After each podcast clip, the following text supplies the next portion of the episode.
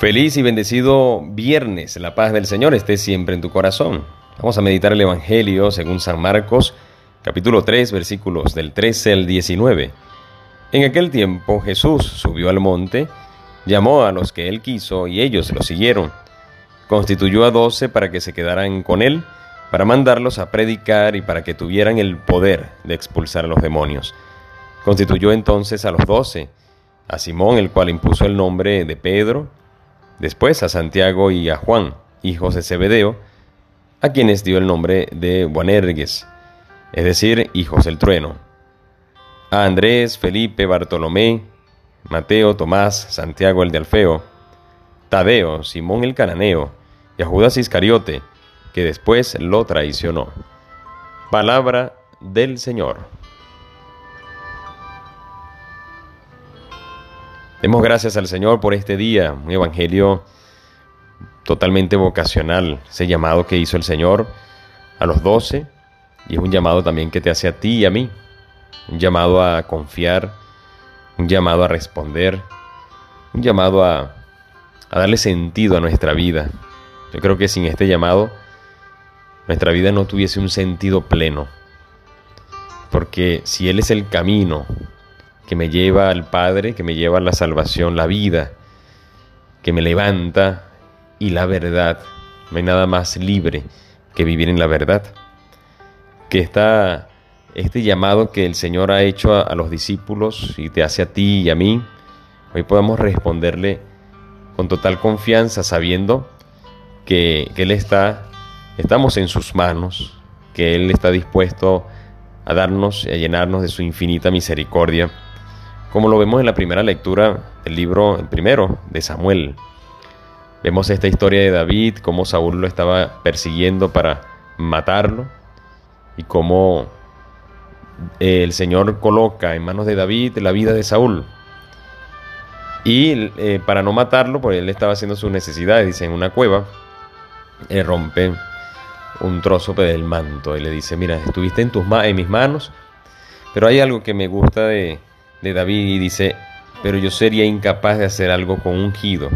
Dios me libre de levantar la mano contra el rey, porque Él es el ungido del Señor. Dios me libre de ello. Hoy podríamos ver que no solamente se levanta la mano, ese levantar la mano, muchas veces levantamos la voz para golpear a que a ungidos, sacerdotes, Hoy puede que, esté levantando mi voz, mi mano, para maltratar, para golpear, para, para expulsar la voz de el Papa Francisco por tantas malas interpretaciones que se puedan dar y podamos estar viviendo hoy, que es una crisis muy fuerte interna que vivimos como iglesia. Pueda yo levantar la mano contra cualquier obispo, contra un consagrado, pero no levantar la mano, repito, físicamente, sino con la murmuración, con el chisme, con hablar mal. ¿Cuántas veces no he escuchado yo que hablan mal de su párroco? ¿Cuántas veces o cuántos no hablarán mal de mí como párroco?